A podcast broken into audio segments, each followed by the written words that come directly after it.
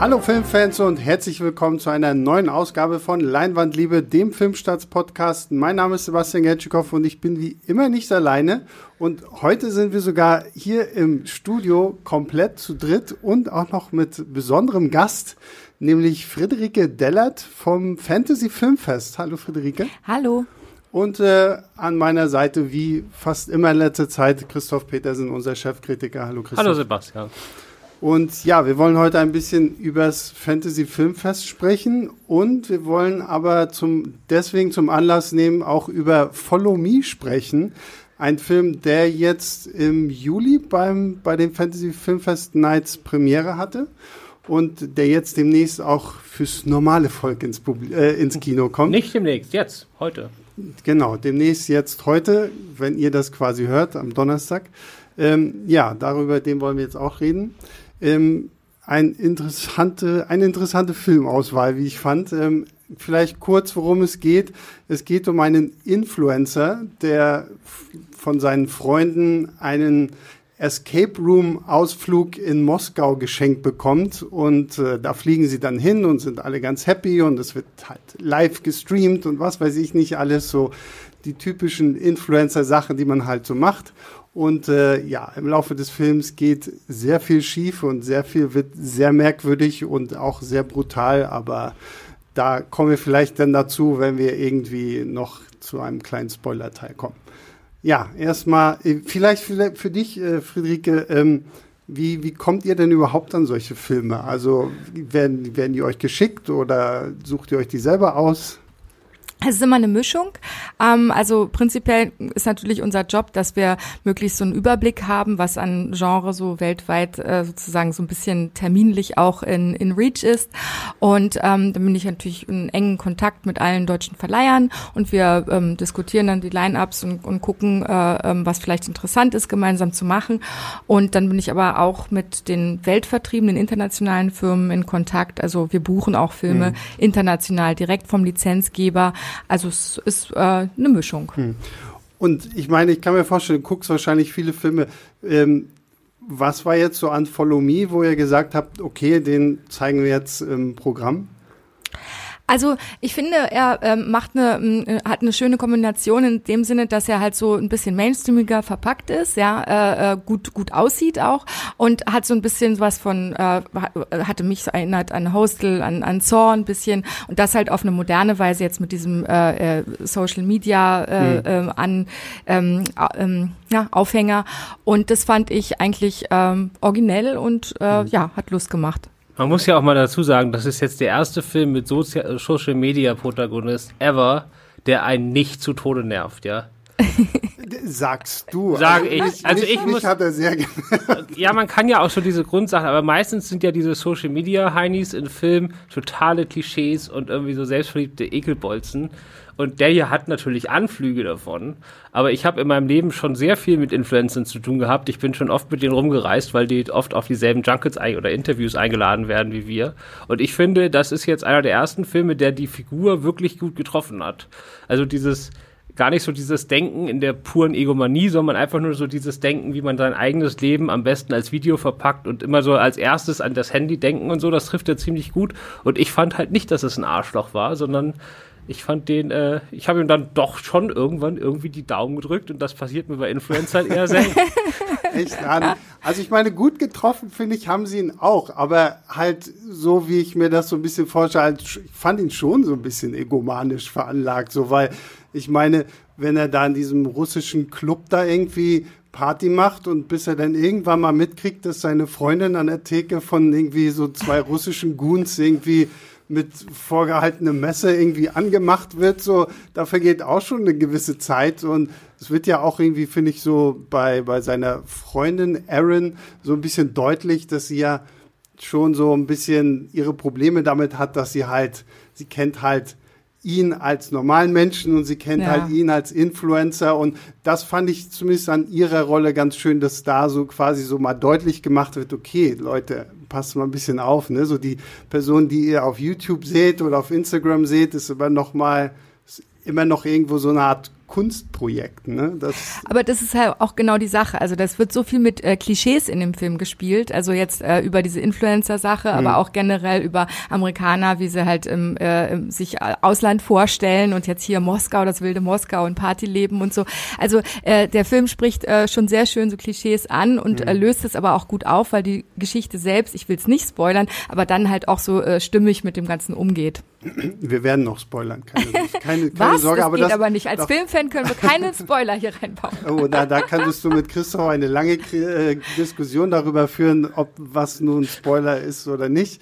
Naja, also was wir, ich glaube, wir müssen ja nicht zum Ende gehen, sondern was wir sagen können, ist halt, er fängt dann an in diesem Escape Room, der laut seinen Freunden da ganz genau auf ihn zugeschnitten ist und der extremer sein soll als alles, was er vorher gemacht hat, weil er macht in seinen, in seinen Videos oft sehr extreme Sachen. Da ist er so ein bisschen berühmt für und als sie ihn dann irgendwann, es ist auch geheim, welche Aktionen sie geplant haben und als dann irgendwann rauskommt, das ist ein Ex äh, äh, äh, Escape Room, da gähnt er erstmal, ne? Der ist dann eher gelangweilt und sagt, ach komm Leute, jetzt habe ich mir echt noch was Cooles erwartet und jetzt machen wir wieder schon ein scheiß Extrem äh, Escape Room, was soll das denn?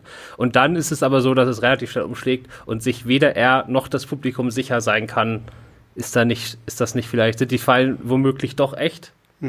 So, und das mit dieser, mit dieser, das bleibt sehr, sehr lange offen und damit spielt er halt. Aber findest du, also ich muss sagen, ich, ich fand es irgendwann relativ offensichtlich so, dass es eigentlich, worauf es hinausläuft. Also es gibt auch ein, ein Film von David Fincher, den ich jetzt aus Spoilergründen nicht näher benennen möchte. Das könnt ihr ja dann einfach mal googeln. Ähm, der mir sofort irgendwie in den Sinn gekommen ist, weil halt so die Thematik auch relativ gleich war, nur dass es halt bei Fincher damals noch kein Escape Room an sich gewesen ist.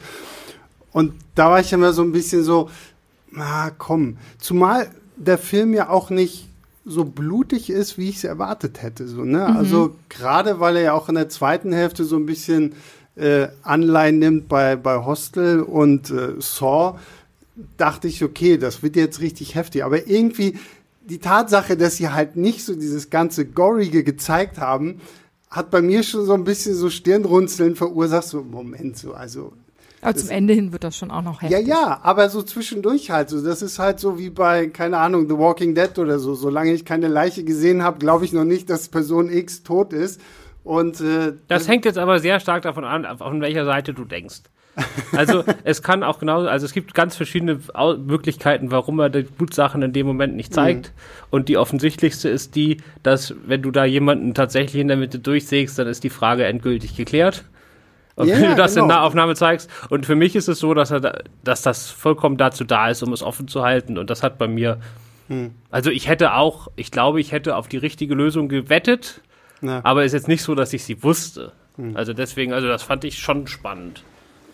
Also ich finde, der Film ist äh, generell spannend und äh, auch unterhaltsam, also auch für Leute, die äh, so wahnsinnig viele Genrefilme gucken äh, wie ich. Und das war für mich der große Pluspunkt an Follow Me, dass er einfach, äh, du bleibst total dabei und du willst es auch zu Ende gucken. Und ich mochte halt, wir haben ja letztes Jahr schon einen Film gesehen, der hieß Escape Room. Der hier heißt ja jetzt nicht Escape Room, sondern Follow Me. Wobei, um da die Verwirrung komplett zu machen, der Regisseur Schön, Will genau. Wernick hat nämlich schon vor Escape Me einen anderen es äh, Horrorfilm über Escape Rooms geschrieben, der auch Escape Room hieß. Äh, scheint einen Fetisch Das zu war haben. dann- ja, genau. Aber letztes Jahr bei dem großen Escape Room, der groß in den deutschen Kinos lief von Sony, der auch ein bisschen was Ja. gekostet hat, da war es ja so, dass die so wirklich mehr so ins Fantasy-Genre gegangen Mhm. sind, weil die einzelnen Rätselräume waren so abgedreht. Das Ja, sind keine ja. echten Räume. Da waren so komplette Bars, wo dann die, die ganzen Stühle an der Decke klebten und alles so aussah, als ob es auf dem Kopf steht und so. Also mega aufwendig. Und der hier geht das, schraubt das halt total zurück, so auf so Rätsel, wo man selber ein bisschen miträtseln kann und ist alles so ein bisschen so rostig und so. Ich war jetzt selber noch nie in einem Escape Room, aber das waren alles Nicht Räume. Skandal. Nein, Christoph, was ist da los? ja, ich weiß auch nicht. Ich habe ich hab keine Freunde, die mir. äh, und äh, deswegen, aber das waren alles Sachen, wo ich sage, könnt, wenn ich jetzt da hingehen würde, könnte würd ich, könnte ich mir vorstellen, dass das da so aussieht.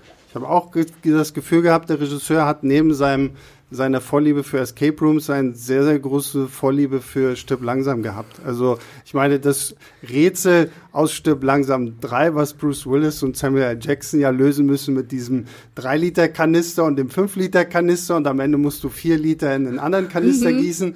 Das ist ja hier drin und wird ja sogar auch erwähnt. So, so meinte der eine ja noch, ja, hab ich hab Stirb langsam 3 geguckt und deswegen kann ich das. Und dann gibt's ja noch mal dieses, wenn, wenn Cole, der Influencer, durch diesen durch diesen Lüftungsschacht krabbelt. Und da hat mir nur noch gefehlt, dass dieser gleiche Spruch aus Stück langsam eins kommt, so nach dem Motto, oh, sie haben gesagt, komm nach Moskau, es wird total cool. genau das hätte mir, das hätte mir an der Stelle noch, da hätte ich dann auch gelacht. Da hättest du gefeiert, ne? Das hätte ich sehr gefeiert. Nee, ich aber ich glaube schon, dass diese, dass diese Filmreferenzen und so absichtlich dem ja, auf jeden Fall. Also deswegen absolut, holt er auch ganz gut. Also finde ich, funktioniert er auch für verschiedene Zuschauer. Er holte junge Leute ab, aber auch die Leute, die schon ein bisschen erfahrenere mhm. Horror. Nee, und das ist auch bei, also das ist bei realen Escape Rooms, soweit ich das weiß, auch so. Also da kommen auch Rätsel vor, die jetzt mhm. nicht in jedes Mal komplett neu empfunden sind, sondern schon mit so Standardspielen. Naja, klar, absolut. So, und deswegen, das zahlt alles darauf ein, dass es halt äh, so glaubwürdig ist. Also es sein kann, dass das alles echt ist und es kann sein, dass in Wirklichkeit was ganz anderes dahinter steckt. Und ähm, am Schluss ist es eins von beiden.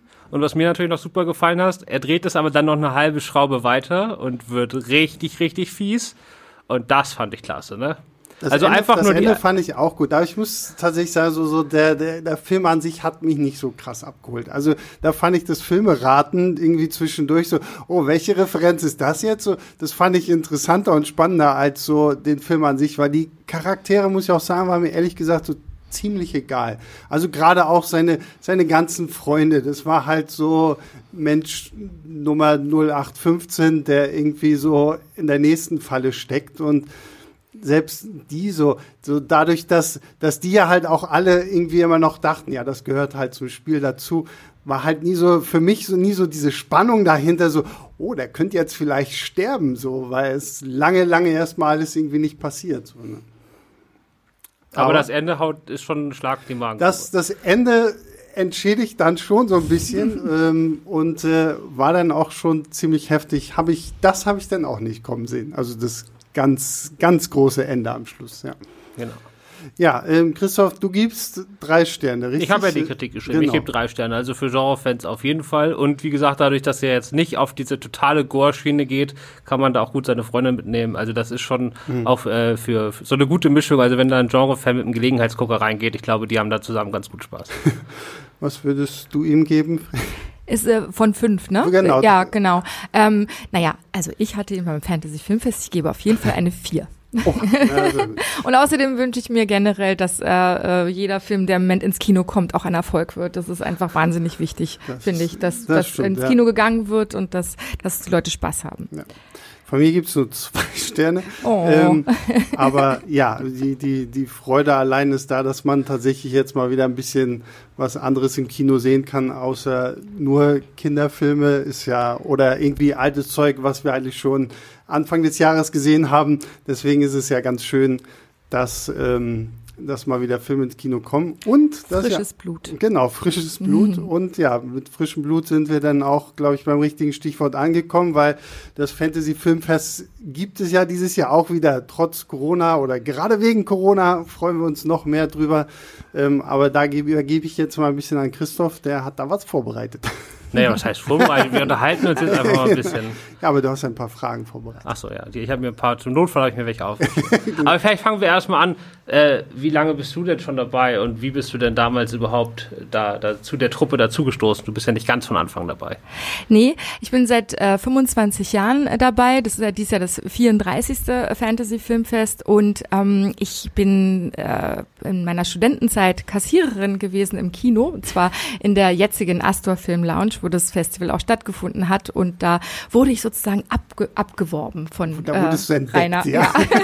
entdeckt als ein sehr leidenschaftlicher Fan, der sehr kompetent über alles Bescheid weiß. Und äh, ja, und dann habe ich sozusagen das Glück gehabt, mein Hobby zum Beruf zu machen. Das war total toll.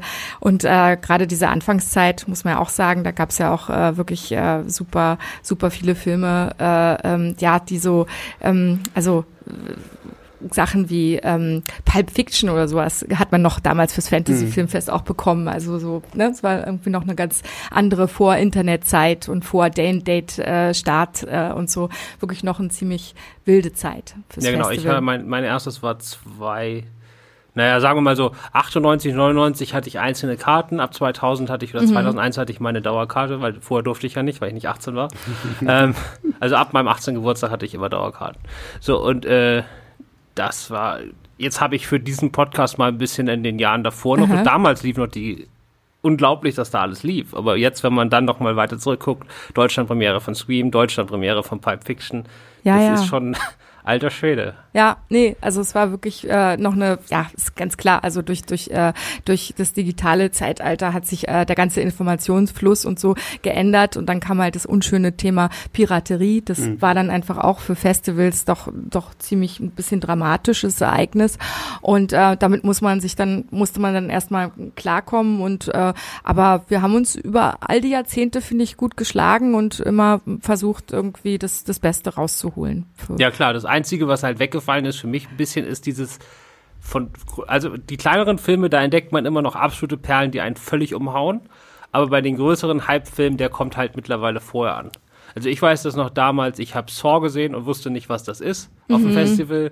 Und sowas ist halt mittlerweile, Ja. selbst bei sowas wie, was weiß ich, wenn ihr jetzt sowas wie The Witch zeigt oder sowas, das wäre vor 20 Jahren halt noch so ein, so ein Ja. absolutes Ding aus dem Nichts gewesen. Und jetzt weiß man halt, wenn man, Man reingeht, weiß. das wird wahrscheinlich ziemlich großartig. Ja. Aber trotzdem, man muss bei Aber ein euch bisschen zuerst. muss ich sagen, äh, ist es jetzt, haben wir gerade so ein bisschen wieder so eine Art Zeitreise zurück, weil durch Corona sind jetzt einfach so viele äh, äh, andere Festivals, äh, äh, so Cannes und so weiter, so weggefallen und insofern der der Bass um Filme ist im Moment äh, viel schwieriger irgendwie an, an den, also den mitzukriegen und äh, insofern glaube ich, dass dieses Jahr die Fantasy Filmfest Ausgabe tatsächlich so eine richtige Chance hat, so so out of the blue Filme zu zeigen, die viele Zuschauer noch nicht auf dem Schirm haben. Du vielleicht nicht, Christoph? Doch, bei mir, ich muss das ganz ehrlich sagen, ich habe ja, ich habe ja, wir sind ja jetzt Medienpartner von euch seit zwei, drei Jahren oder ich weiß nicht, vielleicht auch schon länger, ich weiß es ehrlich gesagt nicht.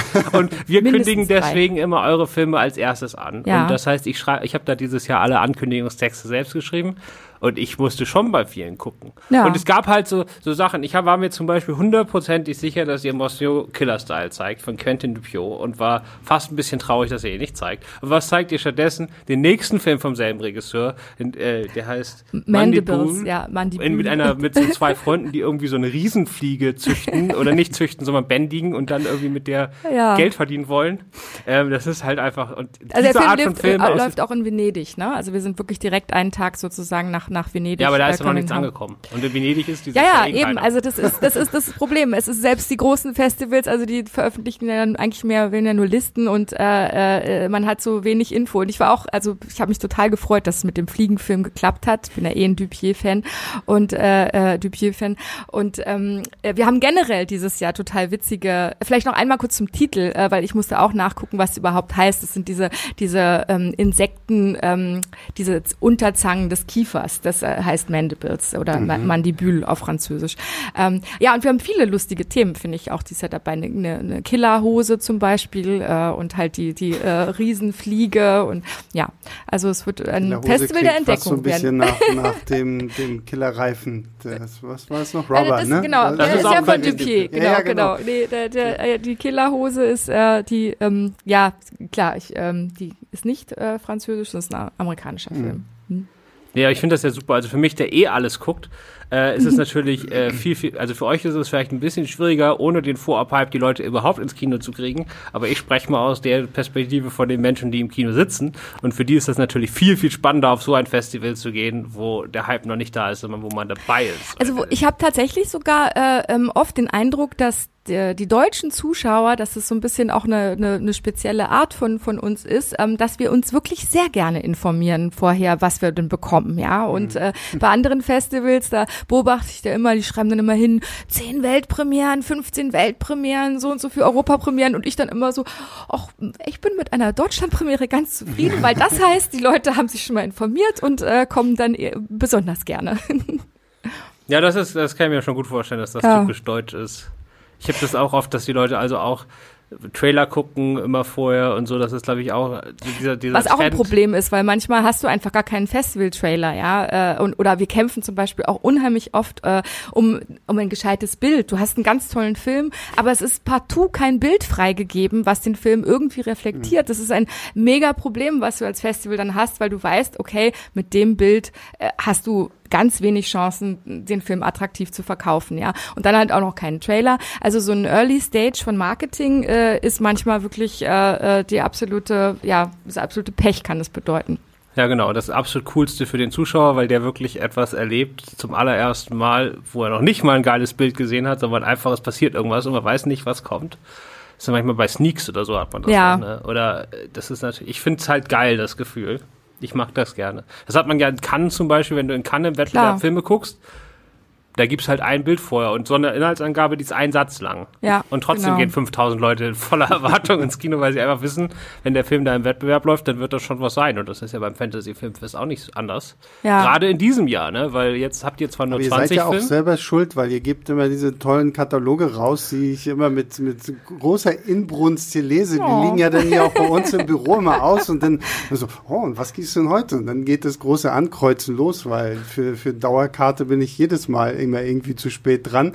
Ähm, deswegen pick ich dann immer nur so, so Einzelfilme raus, aber der, den Katalog allein finde ich schon immer toll, weil den, ich habe die auch gefühlt alle noch zu Hause, weil ich genau weiß, so, so, ja okay, wenn ich auf Fantasy Filmfest nicht schaffe, dann muss ich mir dann irgendwann auf DVD oder irgendwie was besorgen, weil da ja doch immer wieder tolle Sachen mit dabei sind, die man ja so öffentlich gar nicht so auf dem Schirm hat, denn teilweise. Steckt auch wirklich viel Herzblut drin Mhm. im Katalog und natürlich auch in diesem Jahr war das sind das alles so Überlegungen gewesen. Also weil man kann ja im Moment wirklich nicht wirtschaftlich arbeiten, das ist einfach so. Das heißt, dann fragt man sich auch, okay, wo wo kann man denn jetzt vielleicht ein bisschen äh, schrauben und so kann man sich jetzt überhaupt leisten, einen äh, Katalog wirklich äh, printmäßig zu machen oder muss es eine Online-Sache sein und so. Aber wir wissen, dass die Zuschauer das doch schon sehr schätzen als Medium und insofern haben wir sogar einen großen Katalog, also wirklich wie Ja, gut. Früher gemacht. Äh, Also DIN äh, A4?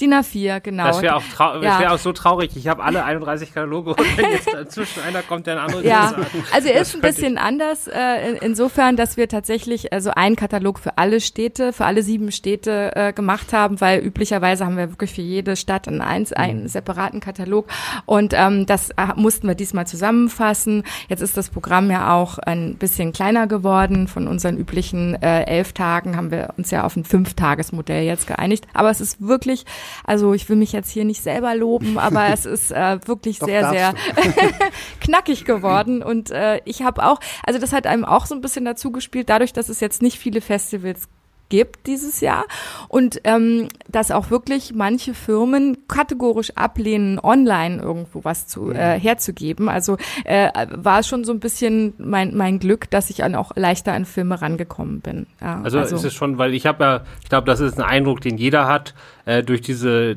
Verengung auf jetzt nur 20 statt 60 Filme, also die durchschnittliche Qualität wissen wir noch nicht, aber sagen wir mal die du- durchschnittliche Wertigkeit oder wie, wie, was da für Namen hinterstehen, das ist schon deutlich größer als in, in anderen Jahren. Also da kann man eigentlich in alles blind reingehen. Aber weil das war nämlich so ein bisschen das die Frage, die ich hatte, jetzt dadurch, dass so lange nichts passiert ist, ähm, ist jetzt einfach viel liegen geblieben, dass die Leute, dass die Verleiher jetzt unbedingt irgendwie gerne mal langsam so zeigen und loswerden würden? Oder ist, sind die alle noch so, dass sie sich nicht trauen? Ähm, also mit den, also mit den Verleihern, äh, äh, da gibt's einfach im Moment so, äh, äh, ähm, also das ist nicht einfach für die Verleiher, weil die wirklich sehr viel auch schieben und sehr viel spontan sein müssen, ja. Und äh, gerade Kinofilme äh, ist, ist äh, wirklich ähm, ein sehr schweres Feld und ich konnte mich jetzt also auf, auf äh, Kinofilme äh, in dem Sinn, ähm, ähm, die, die, die im Gespräch waren, schon auch früher in diesem Jahr, äh, die konnte mir keiner einfach ein Go dafür geben, ja. Und insofern, also wir haben jetzt äh, The Personal History of David Copperfield äh, im Programm, also das ist ein Kinofilm. Aber die meisten Filme, die wir jetzt haben, sind äh, Home Entertainment Starts, beziehungsweise halt noch nicht verkauft. Ich habe auch viel mit internationalen Firmen äh, gedealt. Und da, also mit Verleihern ähm, habe ich ja sowieso ein sehr enges Verhältnis, aber ähm, ähm, gerade mit den internationalen Firmen, die halt natürlich dann schon auch äh, eigentlich ihre Filme so platziert sehen wollen in, in, in Festivals, in amerikanischen Festivals ganz oft, ja, die werden erstmal bevorzugt. Ähm, ähm, dadurch, dass nicht so viel da war, hatte ich da ein, ist mir das Glück da doch hold gewesen. Also wir haben zum Beispiel als Abschlussfilm sogar eine Weltpremiere, Bloody Hell. Äh, das ist äh, ein, ein super Film, macht mega Spaß, äh, so, so ein Splatter-Fun. Und ähm, ich denke, also ich hätte es schwieriger gehabt im normalen Jahr, den zu bekommen, als Weltpremiere auch gerade. Okay, krass. Wie ist es allgemein so? Wie, wie viele guckst, Filme guckst du eigentlich so im Schnitt so, wenn wenn es ein normales Fantasy-Filmfestjahr ist? Also ich glaube, wir, wir gucken so, wenn du jetzt noch die Kurzfilme dazu äh, zählst, so ähm, 300 bis 500 Filme, um das dann so, zu- ja, das, das ähm, schöne Programm fast rauszuwählen. eingeholt, war Christoph? Ja, aber auch nur fast. Ja, also insgesamt mh, finde ich, dass äh, gerade in den letzten Jahren äh, man schon gemerkt hat, dass der Indie-Markt ein bisschen strauchelt. Äh, oder Christoph, was, was würdest du da sagen? Ich, ich, ich, mein Gefühl ist, dass also so, äh, es gab natürlich diese ganz äh, originellen äh, Sachen, diese neuen Regisseure, so die neuen Voices, die gekommen sind, wie Jordan Peele oder so oder It Follows und diese Sachen. Ne? Aber ähm, so der, der allgemeine kleinere Indie-Film, der, da musste man schon ganz schön suchen, dass man was gefunden hat. Und es ist halt auch leider ein bisschen oder relativ viel in dem Bereich zu den Streamern abge abgewandert. Ja. Und ihr habt das ja in den ersten Jahren noch gezeigt, aber da weiß ich jetzt, dass ihr irgendwann da einen Strich drunter gemacht habt, weil man sich da einfach auch auf die nicht verlassen kann. Ich glaube, einmal ist es euch passiert, dass ihr einen Film hattet, der euch zugesagt war und dann hat Netflix den einfach vorab, ohne Bescheid zu sagen, einfach schon veröffentlicht und solche Sachen. Genau, das ist, das ist da, da die Zeitfenster, die werden da ein bisschen unübersichtlich äh, äh, langsam und wir wissen auch oft gar nicht von diesen, von diesen Deals und ich glaube, da gibt's dann aber auch viel, dass verschiedene Abteilungen was machen, auch jetzt auf bei den Verleihern oder so. Also, also insgesamt einfacher wird es einem nicht gemacht, muss ich sagen, dass für ein Festival wirklich Platz da ist, auch zeitlich, zeitlich Platz da ist. Ne? Aber jetzt kommen wir noch mal doch noch mal kurz ja. zu Corona, weil ihr wart, hast ja vorhin schon vorab erzählt, äh, dass du für die Nights, die jetzt vor ein paar Wochen stattgefunden haben, ähm, so viele Interviewanfragen hattest wie selten, einfach weil auch viele Medien jetzt einfach interessiert daran waren, dass ihr jetzt wirklich mal vorgeprescht seid und glaube ich so ziemlich als erstes ich glaube, wahrscheinlich, ich weiß nicht, vielleicht weißt du es, aber für mich war es das erste Festival in Deutschland, äh, das jetzt tatsächlich eine Vor-Ort-Festival gemacht hat und nicht nur online. Mhm. Ähm, vielleicht kannst du zuerst mal erzählen, so über das ganze Jahr seit März, wie viele verschiedene Vorstellungen davon, wie das Fantasy Filmfest dann aussehen könnte, gab es dann in der Zeit? Ja, also wir hätten, wir hätten ja ursprünglich die die Nights, also unser unser Wochenend-Event, äh, das hatten wir eigentlich für April geplant und dann, äh, als es dann im März äh, die, dann die Kinos geschlossen wurden, haben wir halt die ganze Zeit gezittert und gewartet, äh, bis wir wieder anfangen könnten. Und natürlich ähm, sind mir dadurch Filme weggerauscht. Also alle T Kinotitel konnten sich halt nicht nicht nicht halten. Und äh, ähm, das heißt, ich hatte ich hatte das Programm zu dem Zeitpunkt, glaube ich, ich hatte schon äh, sieben oder acht Filme bestätigt und dann ähm, sind mir davon aber auch dann nochmal irgendwie zwei, drei weggefallen und musste es wieder nochmal neu losgehen. Ja. Ja, das ist jetzt die Programmseite, aber ich meinte eher so, so wie das überhaupt aussieht und wie lange es ist und ob es stattfinden kann und so. Wie, also wie hat sich das jede Woche auch geändert oder äh, habt da, ihr einfach das abgewartet? war das war wirklich, das war also wir hatten glaube ich also mindestens einmal wöchentlich äh, äh, und und ähm, gefühlt täglich irgendwelche Krisensitzungen. Was machen wir, was machen wir? Und vom Fernseher geklebt. Und jetzt, äh, wir sind ja beim Fantasy Filmfest äh, zu dritt als Trio äh, äh, leiten wir das und wir haben alle drei sehr unterschiedliche ähm, Arten gehabt, mit Corona umzugehen, ja. Und insofern konnte man die Glaskugel in alle Richtungen drehen die ganze Zeit. Das war ziemlich lustig und manchmal waren wir auch völlig genervt voneinander, weil dann der eine immer, ah, nächste Woche ist alles weg und so und dann nein und es wird, es geht noch Jahre so und ein großes Hin und Her bei uns psychisch. Und natürlich vor allen Dingen die Frage, schaffen wir es, ähm, es zu machen, äh, kostendeckend, ja, damit man nicht, äh, also weil das war jetzt unser größter Horror, also dass wir ähm, in die Miesen kommen. Das, das mhm. darf, darf keinesfalls passieren, weil Fantasy Filmfest ist wirklich eins der, äh, glaube ich, weltweit äh, sehr wenigen Events, die überhaupt keine Förderung bekommen und ähm, ja, sich einfach frei finanziert äh, und das heißt auch äh, jedes Jahr aufs Neue und da ähm, äh, ja, haben wir jetzt sozusagen ähm, alle äh, auch, also wir zu dritt sozusagen gesagt, okay, also können wir ein Event machen ähm, für die Zuschauer, was auf jeden Fall ähm, zumindest nicht in die Miesen rutschen lässt. Und, Aber die Erfahrungen bei den Nights waren jetzt durchaus positiv oder gab es da schon noch Sachen, wo ihr gesagt habt, da müssen wir jetzt fürs Hauptfestival noch mal was ändern? Ja, das Problem ist ja einfach, äh, das größte Problem ist, dass ähm, wir in so vielen verschiedenen Bundesländern sind äh, mit dem Festival, dass überall es gab eine äh, unterschiedliche Regelung, ja und äh, und die wussten wir auch teilweise bis eine Woche vor Festivalbeginn ja nicht und im Prinzip ist ja jetzt eigentlich wieder die gleiche Situation. Also dass die Nights, die haben einfach einen kleineren Kostenaufwand mhm. mit den zehn Filmen und einem kleineren Katalog und so. Also da, da das ist einfach ein bisschen übersichtlicher, aber das große Festival Fantasy Filmfest jetzt zu machen, äh, dieses Risiko einzugehen, das war eigentlich eher die Diskussion ähm, die, die wir eigentlich schon vor den Nights entscheiden mussten, aber dann wieder natürlich auch erst warten wollen, wie ist es denn? Kommt vielleicht gar keiner oder oder trauen sich doch Leute ins Kino oder äh, was passiert, ja? Mhm. Und ähm, wir waren jetzt eigentlich echt ganz zufrieden, vor allen Dingen, dass dass man doch ein Gefühl der Sicherheit den Leuten geben konnte. Oder Christoph, du warst da, du hast dich ja wohl gefühlt in deiner ich ersten hab, Reihe. Ich habe hab mich sehr wohl gefühlt. ich ja. war sehr zufrieden, aber es ist schon ein gutes Gefühl, jetzt das hinter sich gebracht zu haben. Wenn ihr jetzt direkt mit dem Hauptfestival eingestiegen wärt, das wäre dann, dann könntet ihr wahrscheinlich schlechter schlafen. Ja, nee, also das fand ich fand es auch wichtig, es zu machen und ähm, es, da gab es ja auch, viel, die Leute hatten ja schon frühzeitig auch ihre, ihre Pässe bestellt und, und solche Sachen. Ne? Und das im Endeffekt, glaube ich, äh, es gab ja auch noch so viel hin und her und, und mit dem, also mit den Rückgaben, also Stornos und wieder Neubestellungen und so. Und das gleiche Problem hatten wir natürlich jetzt auch mit dem Fantasy-Filmfest, dass ähm, wir jetzt eigentlich auf völlig andere Daten wieder zurückgreifen mussten. Und das gibt ja auch Zuschauer, die sich Urlaub nehmen und äh, lange im Voraus das Ganze planen, dass sie wirklich dabei sein ja, können. Und jetzt diese ne? ganzen, diese ganzen Datenänderungen sind natürlich echt unschön gewesen. Hm. Ich habe also ich habe da gab es natürlich auch Mails von Leuten, die einfach sauer waren, gesagt haben, was denn, wenn ihr schon jetzt verkürzt, warum denn nicht zu der gleichen Zeit? Und ich gesagt, ja, aber äh, was ist denn mit Mr. Nolan und Tenet? Wisst ihr, wir sind wirklich wie ein kleiner äh, äh Ball im Getriebe und werden die ganze Zeit von A nach B gepustet. Also ähm, wir, es, es liegt nicht an uns, aber wir mussten halt auch Kinos haben, wo wir mhm. stattfinden können. Ne? Und ja, aber, dann jetzt, wollen wir jetzt mal, wo ja. wir jetzt schon festgestellt haben, dass man sich im Kino wohlfühlen kann und beim Fantasy Filmfest ganz besonders, äh, vielleicht mal ein bisschen Werbung machen, dass ja. du vielleicht noch einmal sagst, von wann bis wann und wo findet es denn statt? Jetzt in Berlin? Oder, nee, äh, wir sind in ganz Deutschland. In ganz Deutschland, okay, gut. Äh, jetzt muss ich alle Daten auswendig wissen. Nee, du also musst einfach nur die beiden Wochenenden sagen und welche Städte. Also, äh, in, in Berlin und Frankfurt, die machen den Startschuss, da äh, ist es vom 9. bis äh, 13. September. Und äh, dann geht's weiter mit Hamburg, äh, München und Nürnberg vom 16. bis 20. September. Und äh, zum Schluss kommen noch Stuttgart und Köln vom 23. bis 27. September. Ah, ich wusste die Daten. Fantastisch. Sehr gut. Alle einmal klatschen. Ich habe hab sie mir auch nicht vorsichtshalber aufgeschrieben.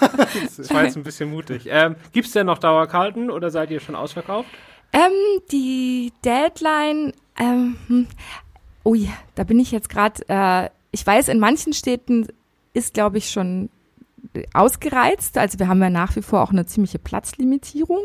Ähm, da müsste man auf unsere Website gucken, um ganz genau, genau www.fantasyfilmfest.com. Genau. Und ähm, die Deadline für Dauerkartenbestellungen ist der 24. August. Also ja. ja. Ein bisschen haben sie noch, ne? Genau, also es ist auch definitiv nicht, nicht jede Stadt äh, ähm, ausverkauft. Ich glaube. Genau, versucht's, ansonsten ja. guckt ihr halt Einzelfilme, ist auch gut. Da genau. ist der Vorverkauf ja noch gar nicht gestartet, oder? Nein, nein, nein, das wird ganz kurzfristig, weil äh, wir mussten auch da, also wir wollten nicht zu früh mit dem Vorverkauf, wenn nachher doch noch irgendwas ist, weißt und die Kinos dann doch nicht irgendwie, man weiß ja wirklich gar nichts. Also alles so knapp wie möglich, dann ist man auf der hm. planungssichersten Seite im Moment, ja. Genau, also ihr kriegt noch für alle Filme Karten. Und damit wir so ein paar Tipps hier geben können, habe ich mal gedacht, ich finde es immer doof, Festival-Leute zu fragen, was denn äh, so die besten Filme sind, die sie zeigen, weil irgendwie finde ich, man sollte als Festivalbetreiber alle seine Filme mögen, sonst sollte man sie einfach nicht zeigen. Äh, deswegen habe ich da hast du total recht. ja, genau. Deswegen habe ich mir einfach gedacht, ich habe mir so ein paar Menschen ausgedacht, die es nicht gibt, außer auf meinem Zettel. Äh, und die lese ich dir vor und du sagst mir dann, äh, welchen Film die gucken sollen. Ach so. Mhm. Äh, genau. Fangen wir mal ein mit Leuten, die einfach nur äh, mit einem Bier in der Hand einfach nur crazy Shit sehen wollen, den es äh, im Mainstream-Kino, sage ich mal, bei normalen Kinostarts eher nicht zu sehen gibt. Um, ähm, also unbedingt Fried Berry. Ähm, da wird äh, ein, ein ähm, ziemlich äh, ähm, stoneder Typ äh, von Aliens entführt, kurz, und äh, die machen ganz furchtbare Sachen mit ihm und dann bringen sie ihn zurück auf die Erde. Und wahrscheinlich ist jetzt ein Alien in ihm und sieht sozusagen die Menschheit und er geht dann so durch die Nacht und da gibt's wirklich sehr freakige Szenen drin, ja, also ähm, ganz toll.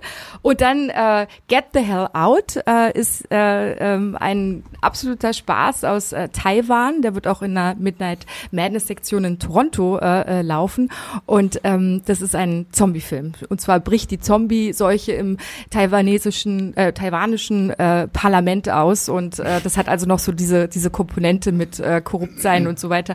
Und es ist der Film ist so lustig, also wirklich, ich habe mich beölt. Genau, und Fight Barry noch ein kleiner Tipp für unsere Hörer, der basiert auf einem Kurzfilm desselben Regisseurs und den findet man im Internet und der ist auch schon total crazy. Also wenn ihr da einen kurzen Eindruck von haben wollt, äh, guckt euch den Kurzfilm an. Der Langfilm ist dann einfach nur noch mehr, noch größer, noch abgefahrener. ähm, das zweite ist so ein bisschen so die, die sagen wir mal, die etwas äh, versnobten Arthouse-Fans, die so Filme wie The Witch oder Follow It, äh, die Follows oder so mögen. Habt ihr für die irgendwas in diesem Jahr dabei? Ähm, ja, also da würde ich auf jeden Fall den äh, Funny Lie Delivered äh, ähm, empfehlen. Das ist ähm, wirkt eigentlich auf den ersten äh, Blick äh, eher leider da wir, über Mark schwieriges Marketing hatten wir schon gesprochen äh, wie ein Kostümfilm, äh, ähm, aber es ist im Prinzip äh, ein, ein, ein ja ein ganz bewegender, ähm, auch ziemlich heftiger äh, Film mit Western-Einflüssen, äh, wird sehr oft auch mit so The Witch äh, ähm, ähm, verglichen, hat großartige Bilder und so. Also das ist eine sehr äh, arthausige Sache. Ist auch ein Historienfilm, ne? Ist ein Historienfilm, genau, aber mit so einem, äh, also der hat richtig Wumms, der Film. Also das ist so einer, der, ähm, von dem wir glauben, dass er einen ganz nachhaltigen Eindruck äh, dieses Jahr hinterlassen wird. Ähm, Relic ist auch total äh, toll. Also es ist auch ein, ähm, äh, ein Film von einer Regisseurin gemacht und äh, ich finde, man sieht da so eine so eine eigene ähm, ja eine eigene äh, Art, eine Geschichte zu erzählen. Ähm, es geht so um drei Generationen und ist im Prinzip ein äh, Home Invasion Geisterfilm, aber mit so einem naja, ich will es ja nicht spoilern, aber so eine Art allegorischen äh, ähm, ähm, äh, Teil daran, den, der mir sehr gut gefallen hat. Na, mhm. das, was wir vergleichen, den immer mit Hereditary. Einer meiner Relic? Lieblings ja. Ich weiß nicht, wie falsch das ist, aber wir machen es. ähm, und deswegen freue ich mich schon sehr drauf, auch wenn ich noch nicht gesehen habe. Ähm, genau, und dann äh, noch für die, die es einfach nur so blutig wie irgendwie möglich sehen wollen, ist das auch der Alien-Film oder?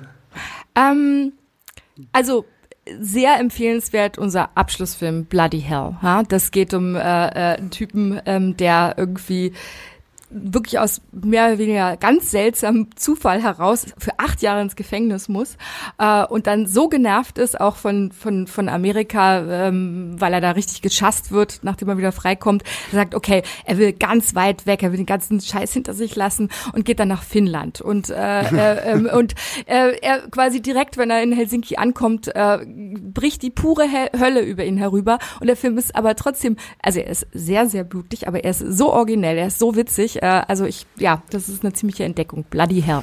Und dann vielleicht nicht dein, dein Lieblingsfilm, sondern der Film, wo du einfach am stolzesten bist, dass das der Film ist, der auf dem Fantasy-Filmfest läuft, dass ihr den bekommen habt, wo ihr vielleicht auch ein bisschen kämpfen musstet.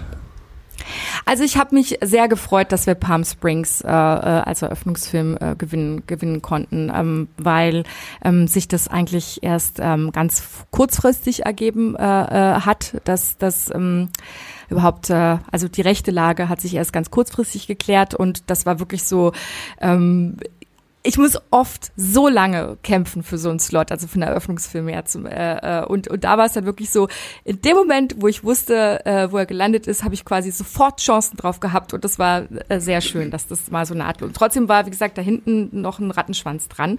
Und ein Film, auf den ich auch sehr stolz bin, ist der Possessor von Brandon äh, Cronenberg, äh, ähm, weil den haben weltweit sehr wenig äh, Festivals zeigen dürfen. Der hatte in Sundance Weltpremiere, was ja schon eine Weile her ist und ähm, die Produzenten waren ähm, sehr wählerisch mit Festivals, aber Fantasy Filmfest hat sie überzeugt. Genau, und zu Palm Springs noch ganz kurz, weil der Eröffnungsfilm, das ist wirklich, glaube ich, der Film, wo man richtig in Stimmung kommt. Das ist und täglich grüßt das Murmeltier, aber als total super schwarze, super abgefahrene Komödie. Ja, genau, wobei, also natürlich inhaltlich, äh, klar geht es in diese Zeitschleifengeschichte, aber ich, wir, wir haben versucht, so ein bisschen äh, ähm, nicht so in diese Nähe sogar ins Offensichtlich zu rücken, weil ähm, wir finden, dass der Film ähm, so viel, ähm, so clever gemacht ist, einfach und noch so viel anderes zu bieten hat, äh, dass, ja, dass er für sich selbst spricht. Super. Auf den freue ich mich tatsächlich auch schon. Großer Andy Samberg-Fan, von daher bin ich da schon sehr gespannt drauf. Genau, und ich bin ja ein großer Fantasy-Filmfest-Fan, wie man vielleicht schon mitbekommen hat. Und ich glaube, ich habe die letzten, seitdem ihr nur noch einen Slot gleichzeitig habt, äh, habe ich, glaube ich, alle Filme gesehen und aus den Jahren davor, glaube ich, über 95 Prozent. Also schon eine Menge. Und deswegen haben wir uns gedacht, machen wir jetzt noch eine Runde zum Abschluss mit unseren drei Lieblingsfilmen, die wir auf dem Fantasy Filmfest gesehen haben, beziehungsweise bei Freddy dann die drei Lieblingsfilme, die sie auf dem Fantasy Filmfest gezeigt hat. Oder äh, Und da wollten wir eigentlich mal so der Reihe nach von hinten anfangen und vielleicht fängt Sebastian an mit seiner Platz Ja, 3. bin ganz gespannt. Ich auch, ich habe nämlich keine Ahnung. Wir machen das immer so, dass wir vorher nicht drüber Ja. reden, damit wir schön überrascht Ich bin werden. ja noch, ich bin ja noch nicht so lange beim Fantasy Filmfest dabei wie Christoph, weil ich, wie gesagt, ich hab's, äh, bin glaube ich erst seit 2010 halt auch hier in Berlin und äh, dadurch habe ich es denn überhaupt hier irgendwie erst so Du musst dich so nicht entschuldigen, das ist okay. Ähm, Und äh, tatsächlich, mein, mein Platz 3 ist auch aus 2010, glaube ich, äh, The Loved Ones. Der aus australische Horrorkomödie fast irgendwie. Und Genau.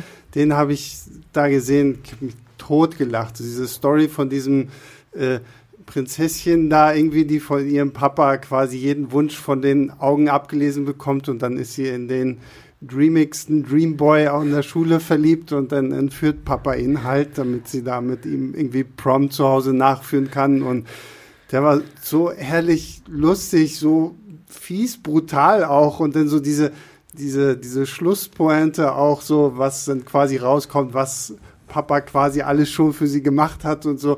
Den fand ich sehr, sehr toll. Der hat mich auch sehr äh, unerwartet getroffen irgendwie. Der, das war, das war sehr toll. Es war ein guter Einstieg ins Fantasy. Ein australischer Film war das auch. Ja, ja, genau. genau. Ja, ja, genau. Ja, nee, äh, sehr cool. Wirst du Bloody Hell lieben, der ist auch Na, okay, australisch. sehr gut, sehr gut. Genau, bei mir ist es mein allererster Film, den ich mit einer Dauerkarte gesehen habe, 2001. Achso, Also drei um machen wir jetzt von Platz Ja. drei nach eins. Okay, verstehe. Genau, ähm, 2001 meine erste Dauerkarte. In Jahren davor habe ich immer schon mal hier und da Karten geguckt, äh, gekauft und gehofft, dass mich keiner äh, mein Perso sehen will beim Einlass. Hat meistens geklappt. Äh, und äh, wir sagen das nicht laut, wir sagen das. ähm, heute ist das alles ganz anders, also seit 18, wenn ihr kommt. Äh, genau, und das war aber äh, verdammt aufregend. Überhaupt das Geld für die Dauerkarte zusammenzubekommen, wenn man noch zur Schule geht, war damals gar nicht so einfach. äh, und deswegen war das mega aufregend. Es war auch während der Schulzeit. Also ich bin morgens immer noch zur Schule gegangen und danach die Filme. Ich habe, glaube ich, ab dem fünften Tag Blut gespuckt, weil ich damals auch nicht auf die Idee kam, dass man sich bei so einem Festival vielleicht äh, gesund ernähren müsste. Oh. Und, und nachts war dann immer noch äh, Nachtbus nach Hause. Das heißt, man war so zwischen drei und vier im Bett und dann musste man um acht wieder zur Schule. Das war, das war eine krasse Woche damals. Aber es war mega aufregend, genau. Und der allererste Film, den ich gesehen habe, war im Cinemax Kino 1 in Hamburg mit Ausverkauf 1001 Platz. Äh, Pack der Wölfe von Christoph Ganz. Ah. Und das war einfach damals, das hat mich, ich werde den Film auch nie wieder gucken, weil ich weiß, dass ich einfach an dieses Gefühl damals, man war sowieso mega aufgeregt, ne, zum ersten Mal, ich habe, mittlerweile war ich so oft in Cannes, aber damals war ja überhaupt diese Idee von Festival noch komplett neu für einen Ja. und diese Stimmung da. Und dann hat man diesen Badge bekommen, das war eh schon alles fantastisch. Und dann zeigen die dann noch Pack der Wölfe, dem, von dem man nichts vorher gehört hat, äh, so ein Werwolf-Historien-Ding und das war einfach so geil. Und ich weiß, ist wenn cool, ich den ja. jetzt auf Blu-ray gucke, da komme ich nie wieder ran. Aber das war damals das Ding überhaupt. Also das war so geil. Ja, wo du das, du sprichst es so ein bisschen an. Also, also mir fällt es wahnsinnig schwer, zur Top 3 aus, auszuwählen, weil dazu bin ich irgendwie auch ein bisschen zu betriebsblind oder zu verliebt in meine, äh, meine oder unsere Auswahl. Ähm, und deswegen habe ich, mache ich mein Ranking so ein bisschen angeknüpft an, an, an, an Regisseure, die sozusagen so aufgepoppt sind und dann so besondere Entdeckungen äh, für uns waren und dann auch, auch wurden als wirkliche Kultregisseure. Äh, du hast ja auch gerade selber als Gesamtpaket, also diese Stimmung mit dem, mit dem ausverkauften Haus und so. Und da würde ich dann jetzt mal den neuesten Zugang äh, ähm, äh, Taika Waititi äh, nennen mit What We Do in the Shadows. Das war einfach äh, so großartig. Da haben auch da in Berlin die, die Zuschauer bis, äh, ich weiß nicht wo, äh, im, im Cinemax gestanden. Also wirklich die ganze Treppe runter. Ähm, das war eine toll, tolle Entdeckung, toller Film für uns. Und da können wir ja mal kurz unsere Geschichte aus dem, wann war das, Januar, Februar erzählen? Weil wir waren nämlich im Januar, Fredi und ich waren im Januar, Februar zusammen essen im, im, Soho, im ja. Soho-Haus hier in Berlin, um mal so ein bisschen über das Festival zu sprechen und welche Filme man noch gucken sollte und so. Und dann haben wir auch darüber gesprochen, wie heißt der nochmal? Der neue? Teig, Jojo achso, Jojo, Rabbit. Rabbit, Rabbit. genau. haben wir, haben genau. wir, da haben wir ja gesessen und über Jojo Rabbit geredet, weil der nämlich bei euch in den White Nights dieses Jahr lief und Genau. wie wir den denn fanden und so. Und während wir über Jojo Rabbit ge äh, gesprochen haben, kam Taika Waititi an, zu uns an den Tisch und hat, uns, Ja, hat das sich war mit uns wirklich der unterhalten. Wahnsinn. Wir waren, uns ist die, die Kinnlade so richtig runtergekippt. Das war so, reiner wow. Zufall, aber wir unterhalten uns über seinen Film und auf einmal steht er bei uns am Tisch und sagt Hallo. Nee, das war super cool. Ja, Jojo Rabbit habe ich tatsächlich auch auf den White Nights gesehen. Das Ja, war so ein toller toll, Film. ja. Das sowieso, das ist auch, darüber haben wir irgendwie noch gar nicht so richtig gesprochen. Ich finde dieses, dieses Flair beim Fantasy Filmfest so mit den Leuten da zu gucken auch. Also ich meine, ich bin jetzt nicht auf vielen Festivals unterwegs, war früher ab und zu mal auf der Berlinale, aber mhm. Fantasy Filmfest Nights äh, oder Fantasy Filmfest allgemein, das fühlt sich einfach immer irgendwie gemütlich wie mit äh, Kumpels und Freunden irgendwie Filme gucken an, weil ich liebe das, wenn die Leute dazwischen schreien und irgendwie lachen und Szenen. Und zwar an den richtigen Stellen. Ja, na genau. Oder, und so Szenenapplaus halt auch an den richtigen Stellen und so. Das ist irgendwie immer sehr Ich habe schon tatsächlich auch Festivals erlebt, äh, da, da, ähm, da wurde einem, da wurde man richtig ein bisschen verärgert, wenn, wenn die Leute dann irgendwie bei wirklich bösen Szenen, die jetzt in keiner Form irgendwie mhm. lustig sind, also auch nicht für, für Horrorfilmgucker, ja. wir haben ja schon eine andere Brille auf, aber dann fangen die an zu klatschen klatschen, ja, also mhm. äh, äh, bei ganz ernsten Sachen, also das, oh nee, also da gebe ich dir recht, die ja, Stimmung ist gut. Das, das ist gut ja. Ach so, jetzt mal jetzt kommt Top 2. Ne? Äh, 2013, A Field in England. Ach schön. Ähm, das war eine mutige so, so ein unbequeme. Wieso? Wieso ist das? Ich bin großer Sehr Fan gut. des Regisseurs, aber nicht von dem Film. Aber jetzt Echt doch, ich, ich mag den. Und durch diesen Film habe ich halt äh, den Regisseur Ben Wheatley äh, überhaupt mhm. so ein bisschen für mich entdeckt. Habe dann hier ganz Kill List und was nicht alles Alle noch geguckt, kam, ja. Sightseers und sowas. Ja. Ähm, und den, den mochte, das war ich auch, das war so ein Film, da hatte ich vorher, wusste ich irgendwie gefühlt nichts drüber. Und das ist ja auch so ein trippy Historienfilm. Ja, ganz ungewöhnlich. Die hm. suchen da irgendwie ihren, so einen Conquistador, der irgendwie seinen Schatz sucht und dann essen sie irgendwie Pilze und das wird, also, ich, ich, kann nicht sagen, dass ich ihn am Ende, als ich aus dem Kino rausgegangen bin, wirklich verstanden habe, aber ich fand ihn einfach toll, weil er auch äh, visuell so beeindruckend Aha. war. Und dieses Schwarz-Weiß fand ich damals auch immer noch sehr, sehr toll, sobald so Film, oh, Schwarz-Weiß, je, den muss ich mir sowieso noch angucken. Ähm, aber nee, Field in England fand ich sehr, sehr cool. Ich glaube, Wheatley hatte damals quasi nach seinen Erfolgsfilmen äh, davor so eine Art carte blanche äh, gekriegt und durfte ja, wirklich ja, machen, was er wollte. Ja. Ne? Und äh, dann hat er diesen Film gemacht. Ja, also. das merkt man. Also der, der, der, der, spaltet halt, und das ist bei vielen von diesen carte blanche Filmen so, ne? die spalten halt das Publikum, mhm. weil du dann wirklich die komplett ungeschminkte Vision von, naja, von dem genau, Regisseur bekommst. Und das ist natürlich, das sind natürlich potenziell die faszinierendsten Filme. Ich bin bei dem jetzt zufälligerweise auf der anderen Seite gelandet und habe mich sehr gelangweilt. Aber das ist äh, egal. Mhm. Das ist äh, schön. Mhm. Bei mir ist es jetzt ein Film, das ist nämlich noch aus der Zeit, wo der Hype nicht angekommen ist. Und es war, da war ich, äh, ich glaube, es war auch 2001 oder 2002. Das heißt, wir waren so noch eher so äh, Testosteron-Teenies, äh, die dann so versucht haben, so die Horrorsachen und die Slasher. Und wir sind vor allen Dingen Horrorfans gewesen, wegen Scream und solchen Sachen damals noch. Also wir haben jeden Slasher geguckt, den wir zu sehen bekommen. Und das war dann auch die Auswahl beim Fantasy Filmfest, also immer diese Filme. Aber natürlich guckt man das Centerpiece auf jeden Fall, egal was es ist, weil äh, da muss man den Leuten schon vertrauen, wenn die das auswählen. Und dann haben wir da tatsächlich so als äh, 19-Jährige, die eigentlich nur Blut sehen wollen, da am Sonntagnachmittag gesessen und die fabelhafte Welt der Amelie gesehen. Und ja. das Ding hat einen natürlich, ohne irgendwas vorher zu wissen von Genet, das hat einen so umgehauen. Also wir waren alle unfassbar begeistert. War dann auch erstmal sofort mein Lieblingsfilm für einige Jahre. Und äh, das war einfach nur geil, da zu sitzen und den Film zu sehen, ohne jemals vorher was drüber gehört zu haben. Mhm. Weil als der dann hier angelaufen ist, der war ja mega erfolgreich. In Hamburg gab es ein Kino, das den über ja. zwei Jahre jeden mhm. Tag gezeigt hat. Und ähm, aber da kam der natürlich schon so mit mit so Vorschusslorbeeren. Ich sag mal, das einzig andere Mal, wo ich noch so was ähnliches erlebt habe, war die Cannes-Premiere von Toni Erdmann. Mhm. Man, das mhm. waren einfach so zwei so Filme, wo die so aus nichts kamen, wo man nichts wusste und die einfach mit so, so guter Laune überschwemmt haben und so. Das war ja. saugeil. Ja, also mein, äh, mein Top 2, also gehe ich wieder den bisschen Umweg zum Regisseur, äh, äh, nämlich Gaspar Noé. Ähm, und Irreversible. Ähm, das war nicht der erste Film, den wir von ihm gezeigt haben. Wir hatten schon Sir Contre Tout äh, ge äh, gezeigt und da war er tatsächlich auch schon zu Gast äh, bei uns da, weiß ich noch genau.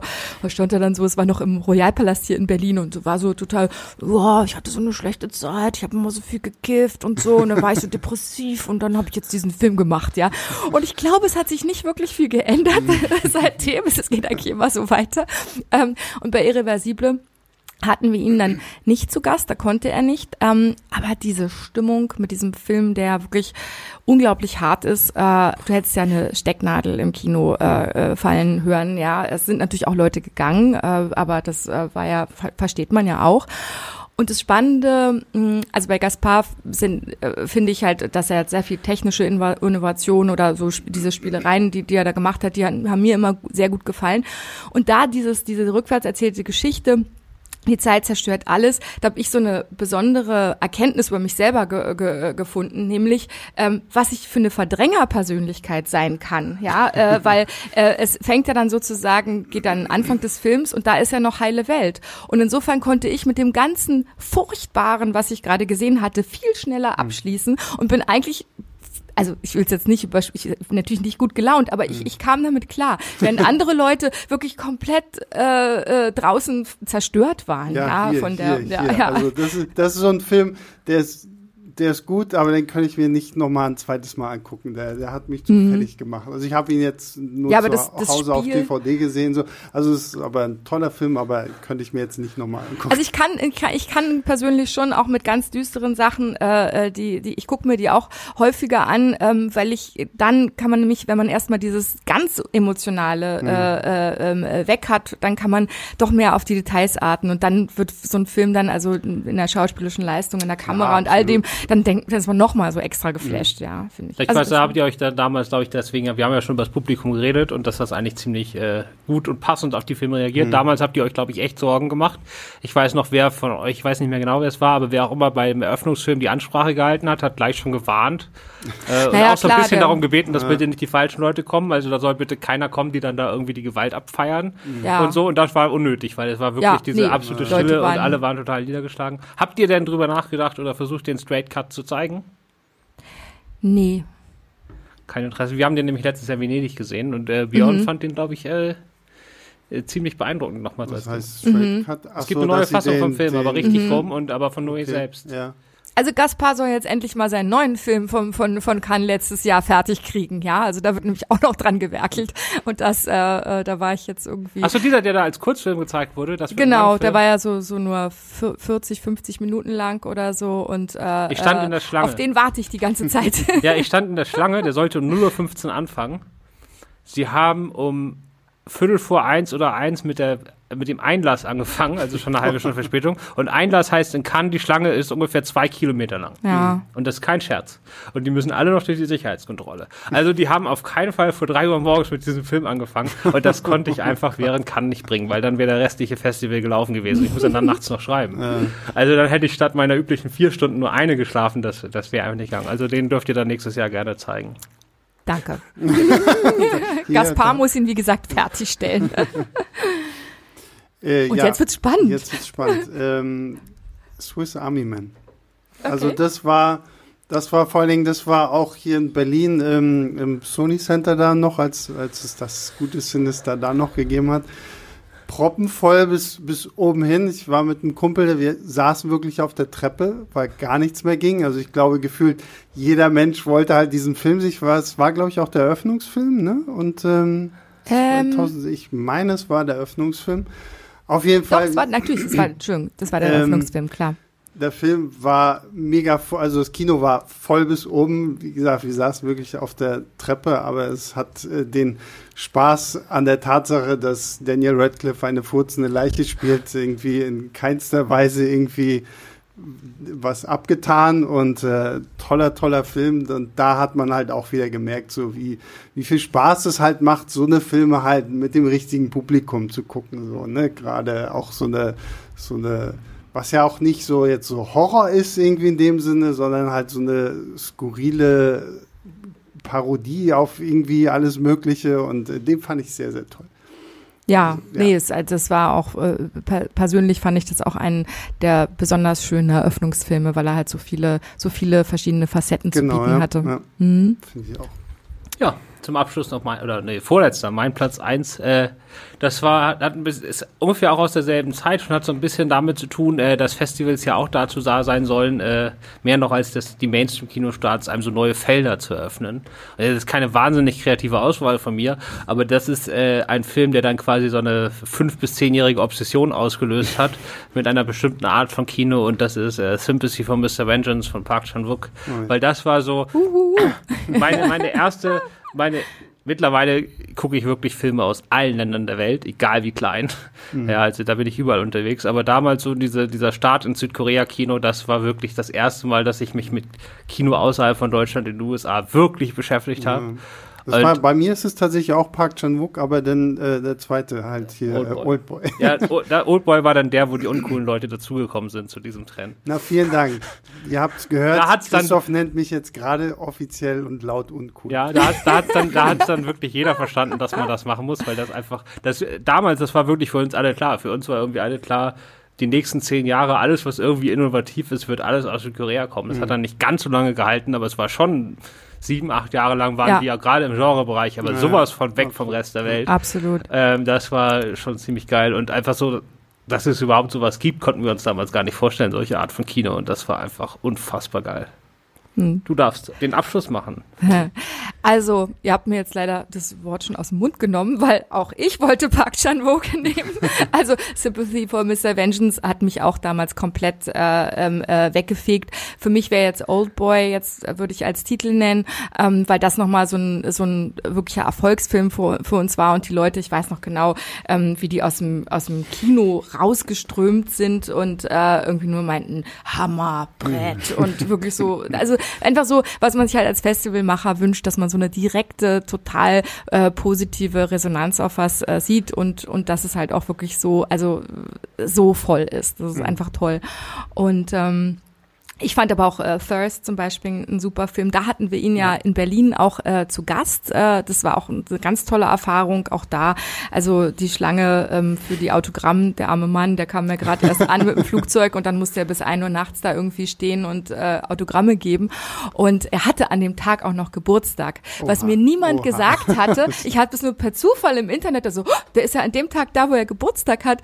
Und dann habe ich ihn vorher gefragt, wäre das okay, wenn wir mit den Zuschauern alle gemeinsam gemeinsam ihnen ein, ein Geburtstagslied singen, Happy Birthday. Und dann hat er gesagt, ja, es ist okay. Und dann haben wir alle äh, äh, Happy Birthday gesungen. Das Lustige ist, weil es ist ja bei den koreanischen Namen so, dass man nicht so richtig weiß, wo, was Vorname ist und was äh, Nachname und dann äh, als dann Happy Birthday hm, hm, und da sind alle durcheinander gekommen. Manche haben dann Chan, Vogue, die anderen Park gebrüllt. Ja, es war, war auch eine lustige lustige Situation. Und darf ich noch einen Film sagen, äh, was meine größte größte Erfolgs- oder eine ganz besondere Erfolgsgeschichte für mich persönlich war, äh, das war District 9 ähm, der mhm. einfach ein, ein, großer Film war, äh, also ein 30 Millionen Dollar Budget, also das ist ja jetzt nicht unbedingt äh, was, was wo Fantasy Filmfest so immer als Partner gesehen wird.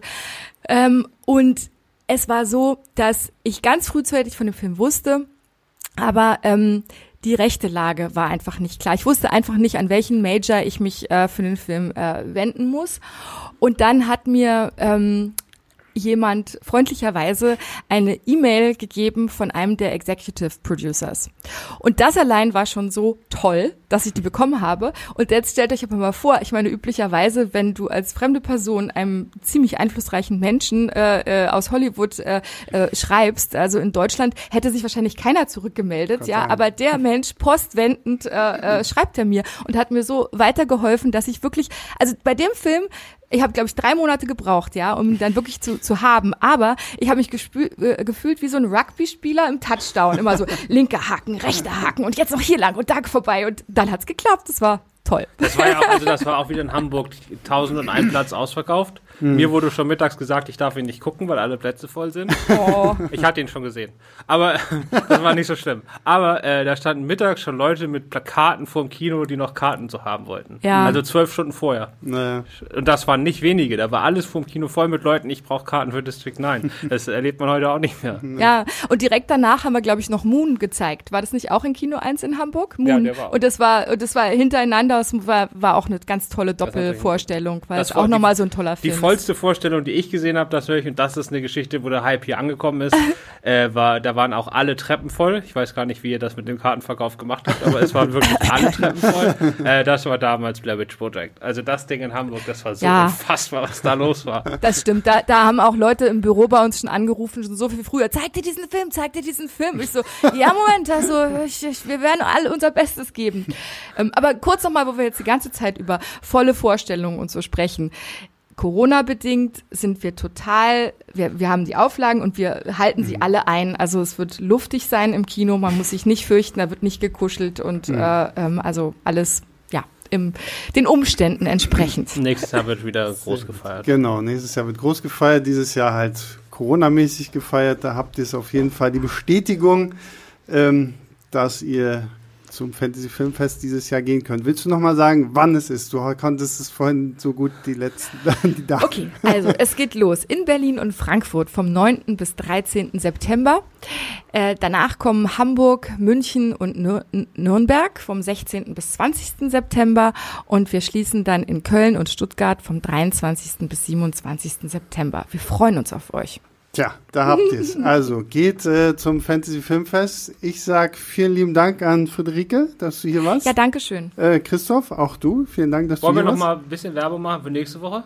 Ja, das, wir, da, da, bin ich ja jetzt gerade dabei. Da, genau, weil, weil wir ja immer nicht so hundertprozentig wissen, worum es nächste Woche gibt. Verraten wir euch das nie, aber jetzt darf Sebastian mal eine Ausnahme machen. Naja, von ich muss die Ausnahme auch zusätzlich machen, weil ich bin nächste Woche nicht da und das tut mir besonders weh, weil zwei meiner Kollegen sitzen jetzt, oder jetzt wahrscheinlich nicht, jetzt sind sie schon raus, haben jetzt gerade in der Pressevorführung äh, Christopher Nolans Tenet geguckt. Wow.